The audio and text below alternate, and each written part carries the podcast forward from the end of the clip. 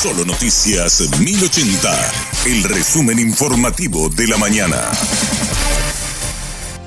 Hola, soy Susana Arevalo y este es el resumen informativo de la mañana. El cantautor Pablo Venegas fue detenido por abuso sexual en niños. En el allanamiento, la policía y la fiscalía encontraron varias evidencias que incluyen juguetes sexuales y dispositivos de almacenamiento digital.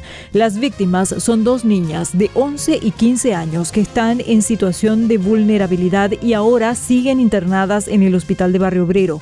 El fiscal Luis Chamorro afirmó que hay elementos suficientes para imputar al artista. Tenemos elementos suficientes para una imputación, una imputación por abuso sexual de niños y una imputación por abuso de personas indefensas. Tenemos informes preliminares que nos confirman esto, principalmente basados en la contención psicológica, los informes de la psicóloga que le escuchó a las nenas relatar cómo ocurrieron los hechos y también en base al allanamiento que hicimos en, la casa de la persona que va a ser imputada, estamos en eso. Y los estudios eh, preliminares que se hicieron, de toxicológicos principalmente, que indican que efectivamente hubo un, aprovechamiento de esta persona de la situación de vulnerabilidad de estas menores para satisfacer sus necesidades de tipo sexual.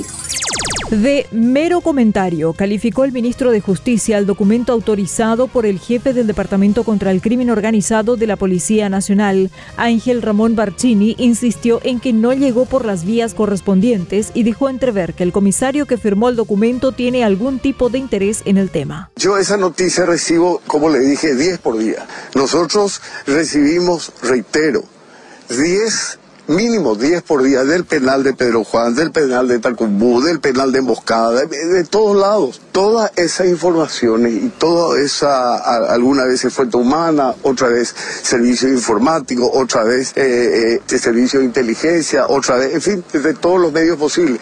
Se analizan, se evalúan y una vez que pasó y tiene la seriedad correspondiente, bueno, ahí se actúa. No vino de la manera que tiene que venir, no pasó el protocolo de informaciones de servicio de la policía, del Ministerio del Interior, era un mero comentario. Hay que investigar eso, ¿por qué lo hizo? En forma irresponsable. ¿Por qué no lo hizo el director a su comandante? ¿Por qué no lo hizo al ministro del Interior? ¿Por qué no me trajeron a mí como me traen cuando un tema sensible por escrito?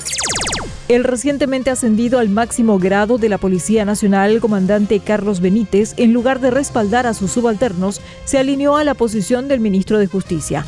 Indicó que el documento no tenía datos precisos, por lo que no correspondía darle mayor importancia. Ese documento viene a ser un memorándum y los memos, como eh, coloquialmente se lo llama, usualmente en el día van, se dan por, por decenas, se dan ese tipo, porque son memorándums que todavía no, no están siendo procesados, son datos, son datos, todavía no son convertidos en información.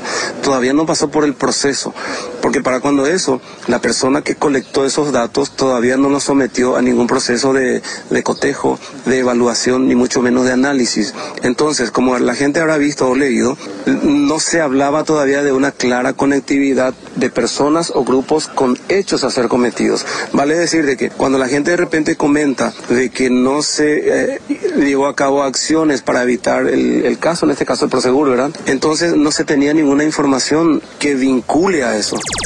El jefe del Departamento contra el Crimen Organizado de la Policía Nacional explicó que el documento remitido al Ministerio de Justicia responde al momento de recolección de datos dentro del proceso de inteligencia.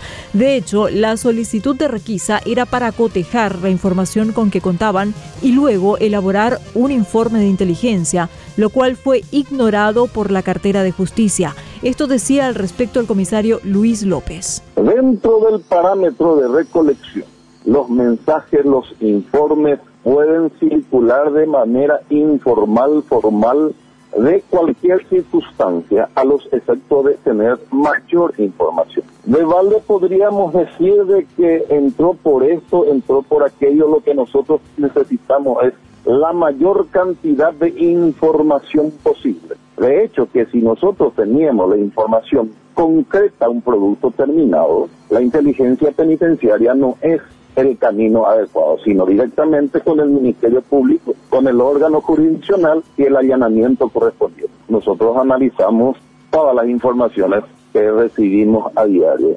Descartamos, aprobamos, informamos solicitamos. No es al azar lo que estamos haciendo las cosas. La ANDE registró un récord histórico de consumo ayer domingo. Se dio a las 21.38 horas con un valor de 4.312 megawatts. Esto superó al que se registró el 9 de diciembre de 2022, cuando se había registrado una demanda de potencia instantánea de 4.270 megawatts. Se utilizó energía principalmente de Itaipú, de Yaceneta y un mínimo de Acaraí, según el reporte oficial de la ANDE.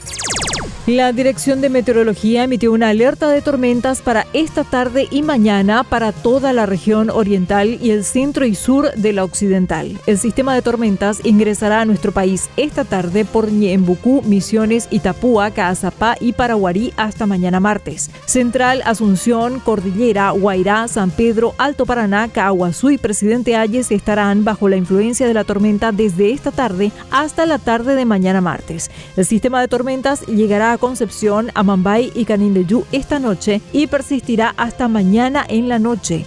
La tormenta traerá entre 80 y 130 milímetros de lluvia, ráfagas de viento de hasta 120 kilómetros por hora, tormentas eléctricas y caída de granizos.